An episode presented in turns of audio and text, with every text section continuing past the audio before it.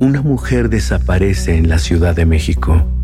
Una investigación rutinaria comienza y la única pista arroja a los agentes a las puertas de la miseria, mientras la muerte los observa. Los observa.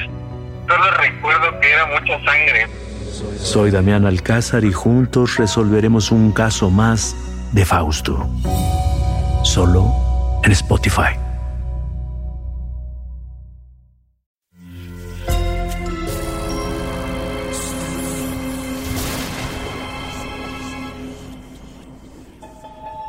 Portal Sonoro no se hace responsable de las visiones, pesadillas o encuentros cercanos del cuarto tipo que puedan suceder antes, durante o después de la experiencia. Para una experiencia sonora completa recomendamos audífonos para dejarte envolver por el mundo de experimentos retorcidos. Escucha bajo tu propio riesgo.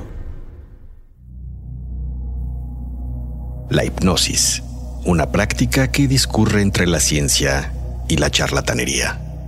Muchos experimentos incluyendo los que han buscado utilizarla para manipular soldados hasta convertirlos en armas humanas enfocadas y disciplinadas, han probado ser poco concluyentes.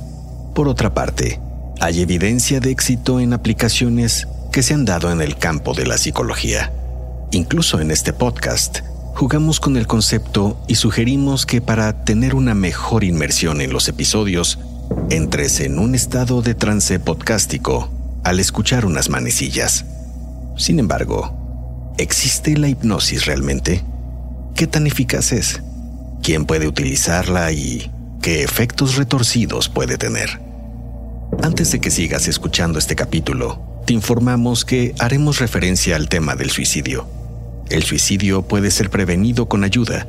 Si tienes pensamientos relacionados con ello, te recomendamos acudir a las líneas de orientación locales y no escuchar este episodio.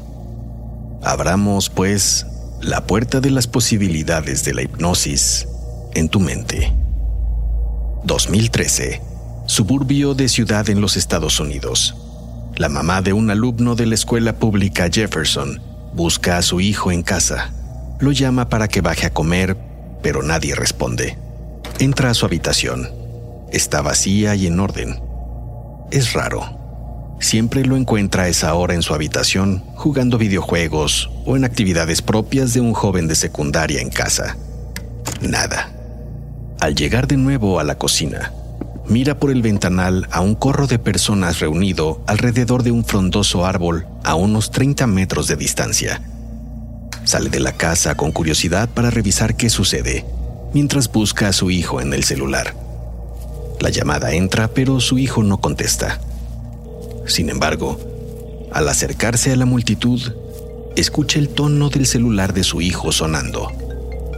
El hijo debe estar entre la gente. Es cierto, está ahí, pero el grito de la madre revela más. No entiende qué hace su hijo colgando de una rama del árbol. Hoy, en Experimentos Retorcidos, cuestión de hipnosis. Ahora escucha. Solo escucha el sonido de las manecillas. Escucha cómo se desvanecen una a una. Es así porque ahora quizá hemos logrado que entres en un trance podcástico en el que dejarás de ser tú. Y hasta que escuches las manecillas nuevamente, mi voz te permitirá entrar por unos minutos en la cabeza de Frank un alumno de 16 años que asiste a una escuela pública al mando del director Readings. Sonoro presenta Experimentos Retorcidos. Y esta voz es la de tu anfitrión, Alejandro Joseph.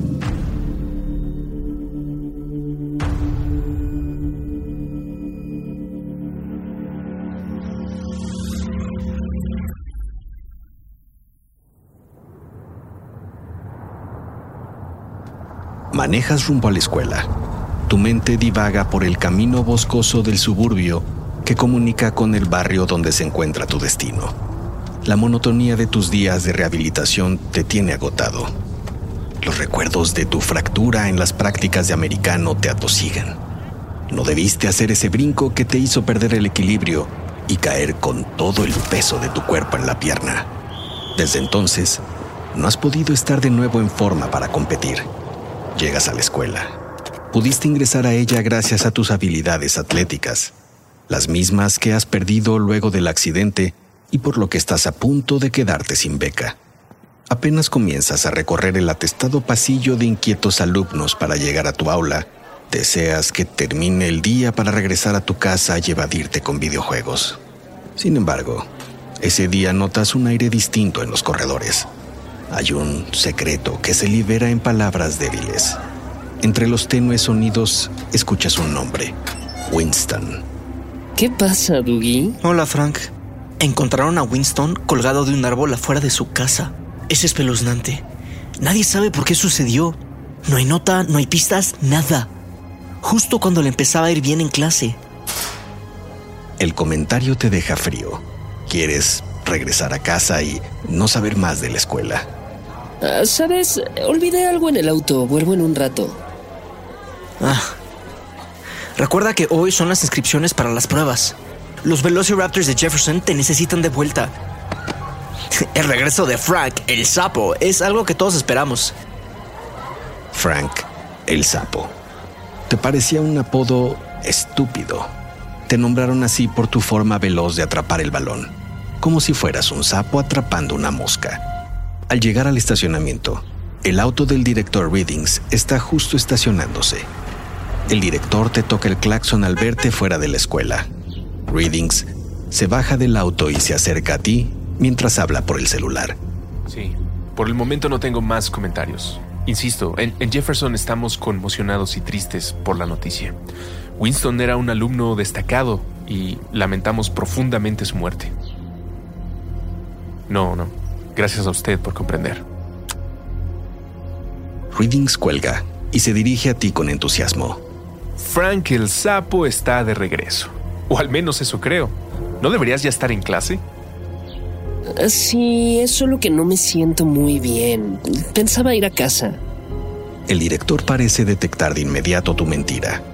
Ese malestar no tendrá nada que ver con las pruebas de hoy por la tarde para el equipo de americano, ¿verdad?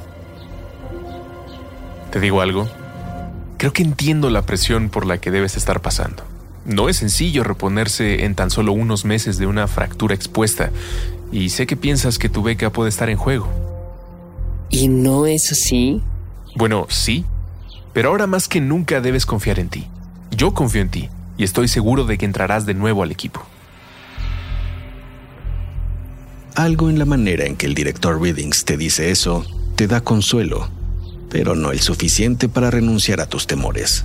Dime, Frank, ¿has oído de las profecías autocumplidas? Es cuando una persona anticipa que algo va a salir mal y, por lo tanto, provoca inconscientemente que salga mal. Es una especie de autoboicot. Me parece que puedes estar en ese lugar. Y creo que tengo algo que puede ayudarte a cambiar la perspectiva y a que podamos levantar este año ese trofeo de campeones. Ven conmigo.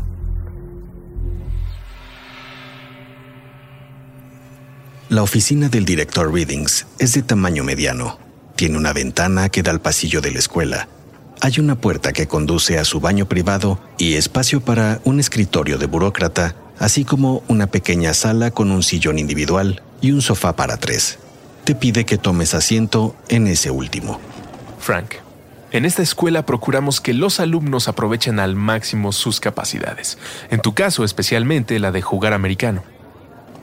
Sí, lo entiendo. Pero sé que puede haber situaciones complicadas de pronto. Hace poco un colega de la secundaria Northport en Florida me hizo ver que nuestra labor como directores es ayudar a como dé lugar a que ustedes los alumnos alcancen su potencial. Así que me recomendó una serie de cursos, digamos, mmm, poco ortodoxos para lograrlo. El director Readings te explica que ha aprendido una serie de técnicas que ha comenzado a aplicar con algunos de tus compañeros y que los resultados han sido asombrosos, a pesar de que la junta directiva ha tratado de disuadirlo de realizar esos ejercicios. Probablemente sea porque no lo entienden. ¿Te interesaría que te ayudara? Piensa en tu beca. Te quedas pensando un momento muy breve y asientes con la cabeza y una tímida sonrisa. El director te pide que te recuestes en el sofá y que cierres los ojos. A continuación, te pide que relajes poco a poco el cuerpo y trates de solo escuchar sus palabras. No recuerdas exactamente en qué momento, pero caíste profundo y al despertar estaba por comenzar el tercer periodo. No estaba el director en la oficina, pero miras una nota en la mesa de centro que tan solo dice, ahora, sal a ganar, Frank. Hablamos pronto.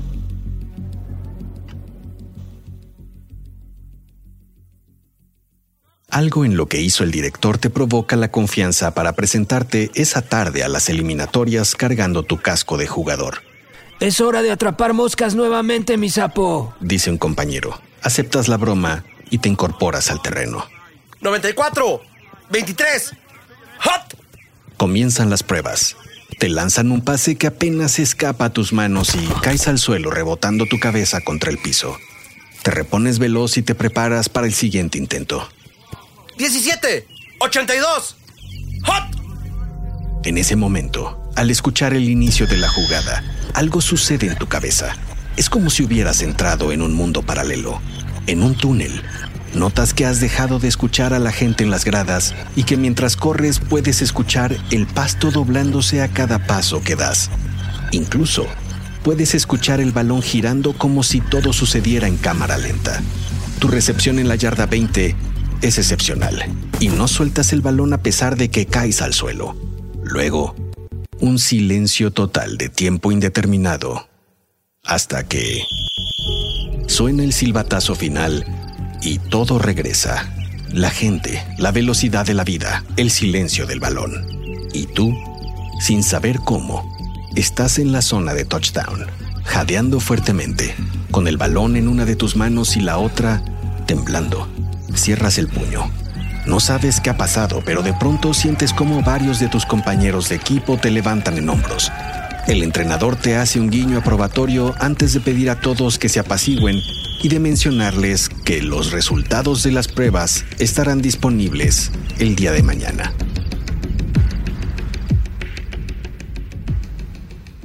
Muchachos, muchachos, un brindis Velociraptor por la hazaña de Frank, el sapo. 40 pases atrapados sin falla. En un bar local celebras con el equipo de americano los resultados de las pruebas. Has sido seleccionado. Frank, fue asombroso lo que hiciste. Le sonríes a Dougie, pero es una sonrisa cautelosa. Básicamente porque no sabes muy bien qué es lo que hiciste. Tienes que decirme cómo lo lograste. ¿Qué técnica usaste en tu rehabilitación? ¡Wow! Tú solo recuerdas estar durante tres meses adolorido y recordando el sonido del hueso de tu pierna rompiéndose y esas tres horas que pasaste en la oficina de Readings. No lo sé, Dougie. Mira, para serte franco, ese día el director Readings me llevó a su oficina para hablar conmigo y solo... eh, nada. ¿Readings? Pues... ¡Eh! ¡Readings! Al día siguiente, manejas por la mañana a la escuela. El camino boscoso del suburbio que comunica con el barrio donde se encuentra tu escuela te parece más inspirador. Los recuerdos de tu fractura no están en tu mente. Al llegar a la escuela, tus compañeros te saludan con sonrisas y palmadas en la espalda. Entiendes que se ha corrido la voz de tu desempeño en las pruebas.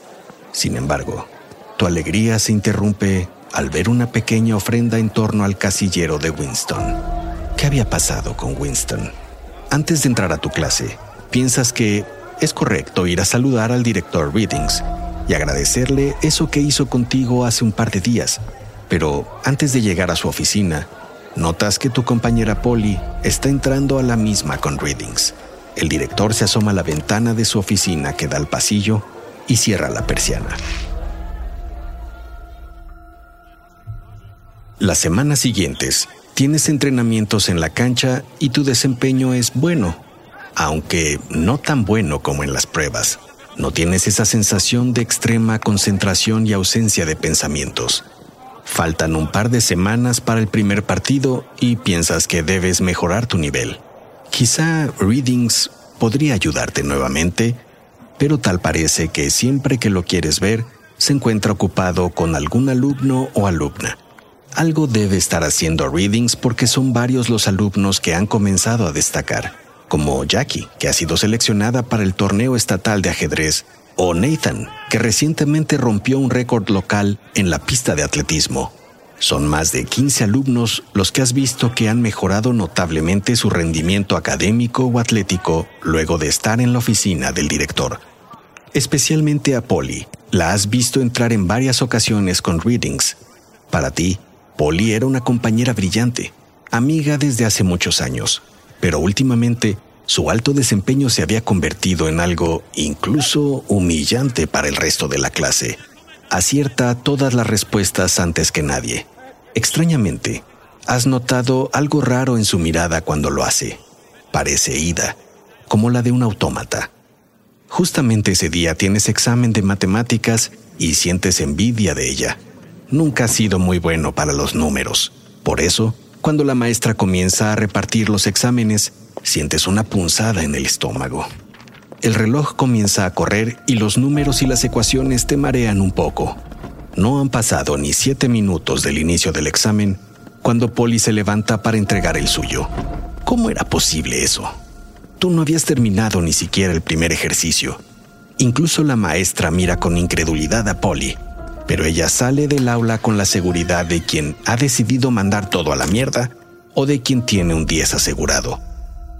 En el descanso, te acercas a Polly para preguntarle si había sido lo uno o lo otro. No lo vas a creer, Frank, pero no lo sé. Es como si entrara en una especie de trance, de concentración extrema. Todas las respuestas comienzan a llegar, pero no recuerdo el proceso, ¿sabes? Es muy extraño. Notas que a Polly le tiembla un poco una mano y trata de ocultarla con la otra mientras cierra el puño. En ese momento se acerca la maestra a ambos. No sé cómo lo lograste, Polly, pero a alguien me parece que tiene asegurado su lugar para la Olimpiada de Matemáticas dice. Sigue así. Debo irme, Frank. Suerte. Te quedas parado en medio del pasillo, extrañado por lo que te acaba de mencionar Polly. Es exactamente lo que te pasó en las pruebas para el equipo. Algo que no aciertas a saber te parece fuera de lugar. Unos días después, Mientras regresas de la escuela manejando a tu casa, miras un suéter del uniforme de la escuela en la orilla del camino. Te parece extraño. Te detienes y bajas del auto. Más adelante, casi a la entrada del bosque, notas una mochila y un par de zapatos. La curiosidad te lleva a internarte. Llegas a un claro a unos 100 metros del camino donde dejaste el auto. Y, para tu sorpresa, miras a Polly en el suelo, en posición fetal. ¿Poli? ¿Poli? ¿Poli, estás bien? Poli te mira con ojos vidriosos. Tiene los brazos desnudos llenos de raspones. Frank, no sé qué hago aquí. En tu perplejidad, optas por abrigarla con su suéter y ofreces llevarla a su casa. Ya en el auto. Gracias, Frank. No sé qué me está pasando y mi mano no deja de temblar y no sé qué hacía en el bosque. Tú solo tomas su mano y sigues conduciendo. Llega al fin la mañana del primer partido de los Velociraptors de Jefferson y por fin encuentras la oficina del director Readings vacía. Decides entrar para esperarlo. Mientras estás ahí, notas una serie de documentos encima de un archivero. La curiosidad te lleva a ellos. Son expedientes de los alumnos y el primero de la pila es el de Winston. Lo abres. Encuentras dentro una bitácora de sesiones de terapia. Más de siete registros están llenados con la caligrafía de Readings. Frank el Sapo, no he podido felicitarte por tu alto desempeño en las pruebas. El director te sorprende. Pensabas que no había nadie más ahí. Ah, director, disculpe que haya entrado sin avisar, vi la puerta abierta y... No te preocupes, ¿en qué te puedo ayudar? Readings toma los expedientes que husmeabas y los mete en un cajón de su escritorio que cierra con llave. Verá, desde hace, bueno, desde el día de las pruebas, había querido venir a, agradecerle lo que hizo por mí aquel día. Su terapia parece haber dado resultados. Me sentí concentrado, enfocado, aunque pues en algún momento... No tienes nada que agradecerme. Te he dicho que esta técnica es muy eficaz. Incluso la puedes llegar a autoaplicar. Oli, por ejemplo, es uno de mis casos más espectaculares. Pero mira, hagamos el ejercicio nuevamente ahora. Así habrá valido la pena que hayas entrado a mi oficina sin avisar. Ya, me tengo que ir a, a... ¿Qué puede ser más importante que ganar hoy? Vamos, recuéstate y cierra los ojos nuevamente. Por la tarde, en el partido, vuelves a ser el jugador más destacado. Eres imparable. Los Velociraptors ganan por un amplio margen gracias a ti. Y por segunda ocasión, no recuerdas casi nada de tu participación y te tiembla la mano como se la habías visto a Polly días atrás en el bosque. Pero la gloria de la victoria te distrae y lo pasas por alto.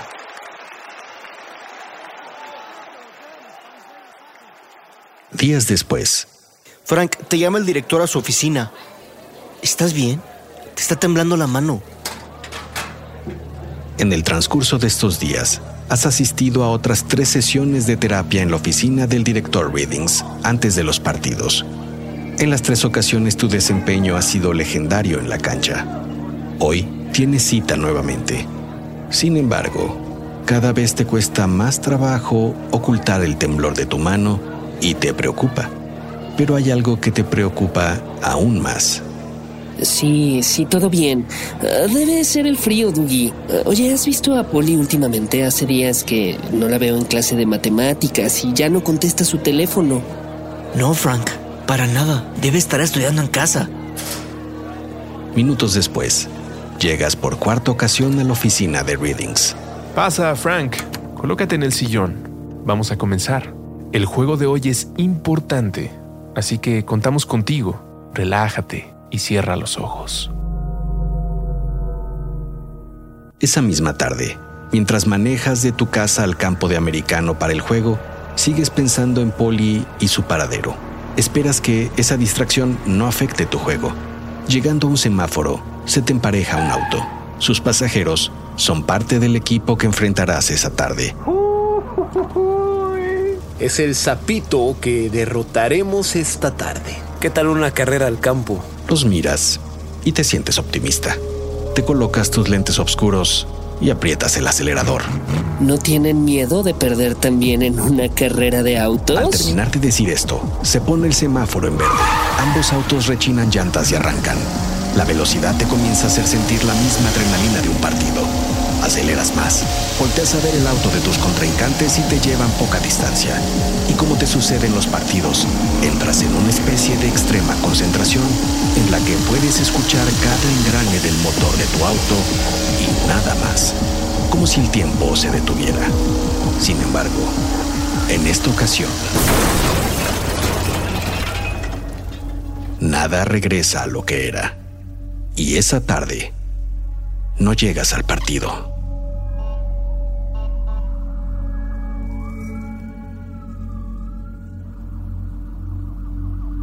Escuchas sonidos que identificas como los de un hospital y detectas un intenso olor a flores, pero entras en angustia cuando notas que tu cuerpo no responde. No logras abrir los ojos, aunque lo intentas una y otra vez. Tu mente parece atrapada en ti mismo. De pronto, escuchas que alguien está cerca de ti. Vaya accidente, Frank. Soy Doggy. Quizá no me escuchas. Sí lo escuchas, solo que no puedes responderle. Pe- pero nos dijo el doctor que te hablemos para ayudarte a tener tu mente activa. To- todos en la escuela te han mandado saludos y, y flores, por lo que veo. Ay, ¿qué estabas pensando, Frank? Te enteras por Dougie que estuviste en un accidente de auto y que de milagro sobreviviste, que estás en coma y tu prognosis no es buena. Tienes que reponerte, Frank. No sé si la escuela pueda con otra desgracia. Luego de lo de Winston y Polly. ay. Ay, olvidaba que no te enteraste, pero. Polly.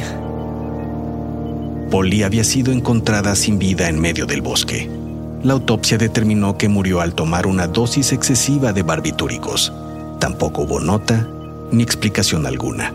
Igual que Winston, ¿sabes? La policía ha comenzado a investigar y de alguna manera están ligando ambos suicidios y tu accidente con el director Readings y sus terapias.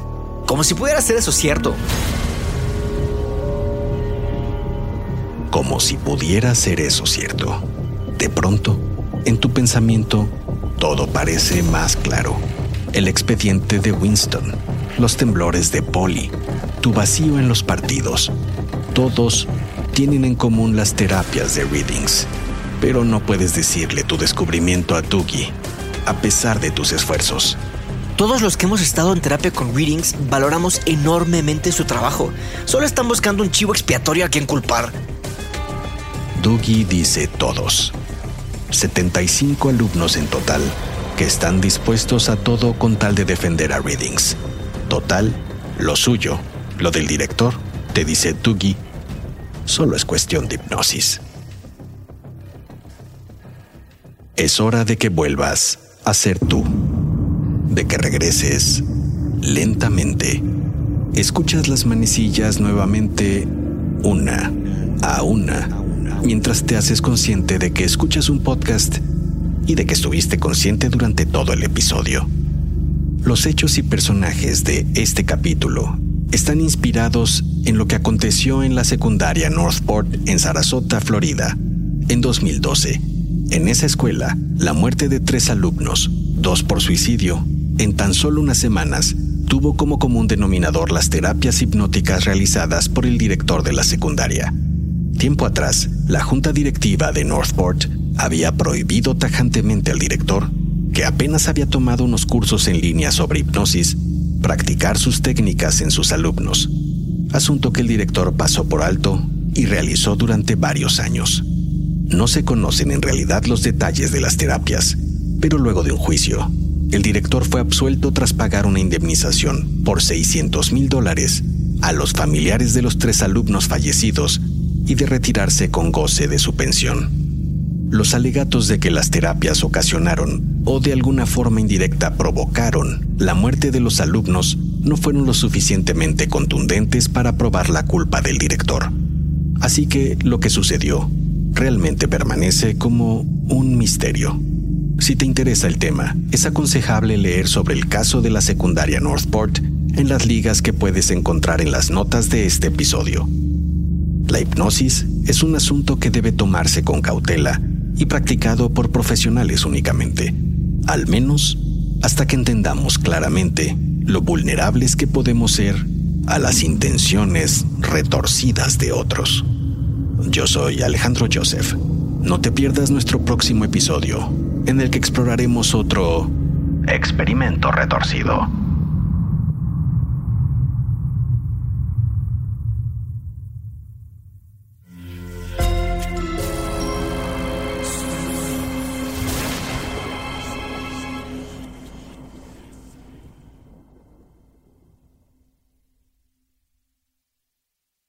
It's time for today's Lucky Land horoscope with Victoria Cash. Life's gotten mundane, so shake up the daily routine and be adventurous with a trip to Lucky Land. You know what they say your chance to win starts with a spin. So go to luckylandslots.com to play over 100 social casino style games for free for your chance to redeem some serious prizes. Get lucky today at luckylandslots.com. Available to players in the U.S., excluding Washington and Michigan. No purchase necessary. VGW Group, void or prohibited by law. 18 plus terms and conditions apply. Una mujer desaparece en la Ciudad de México. Una investigación rutinaria comienza y la única pista arroja a los agentes a las puertas de la miseria, mientras la muerte los observa. Los observa. Solo recuerdo que era mucha sangre. Soy Damián Alcázar y juntos resolveremos un caso más de Fausto. Solo en Spotify. Sé bienvenido a Tristan Terror, mi podcast donde comparto múltiples vivencias paranormales que mi propia audiencia me manda. Relatos sobre brujas, sectas, fenómenos extraños en distintos lugares conocidos de México. Adéntrate para que conozcas los relatos más aterradores de México. Y así esta noche, te aseguro tendrás dulces pesadillas. Escucha Tristan Terror en cualquier plataforma de podcast.